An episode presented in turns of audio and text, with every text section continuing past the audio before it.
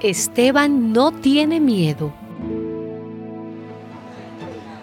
Esteban, lleno del poder y la bendición de Dios, hacía milagros y señales entre el pueblo. Algunos de la sinagoga comenzaron a discutir con Esteban pero no podían hacerle frente porque hablaba con la sabiduría que le daba el Espíritu Santo. Pagaron entonces a unos para que afirmaran que lo habían oído decir palabras ofensivas contra Moisés y contra Dios.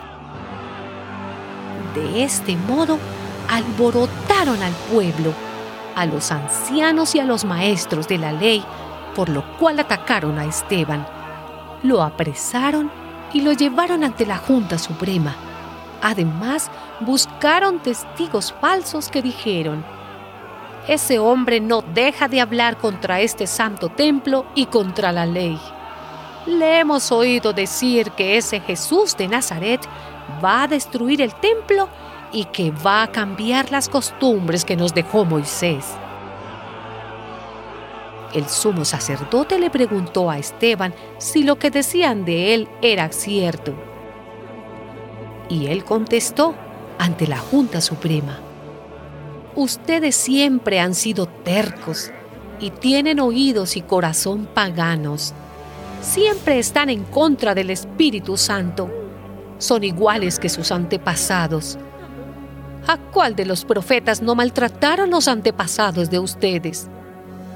Ellos mataron a quienes habían hablado de la venida de aquel que es justo.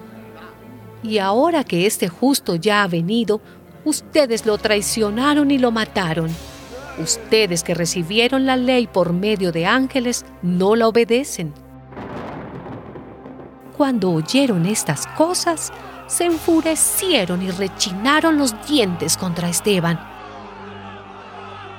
Pero él, lleno del Espíritu Santo, miró al cielo y vio la gloria de Dios, y a Jesús de pie a la derecha de Dios.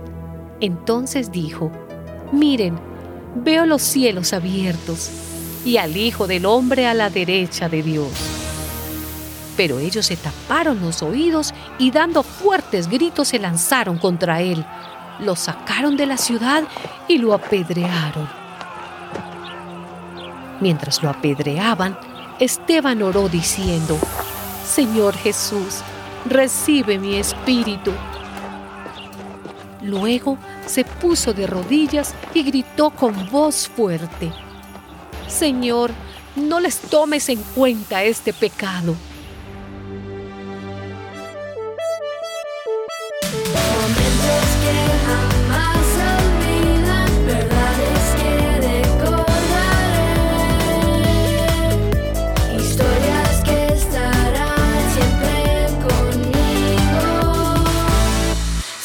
Siempre conmigo, siempre conmigo.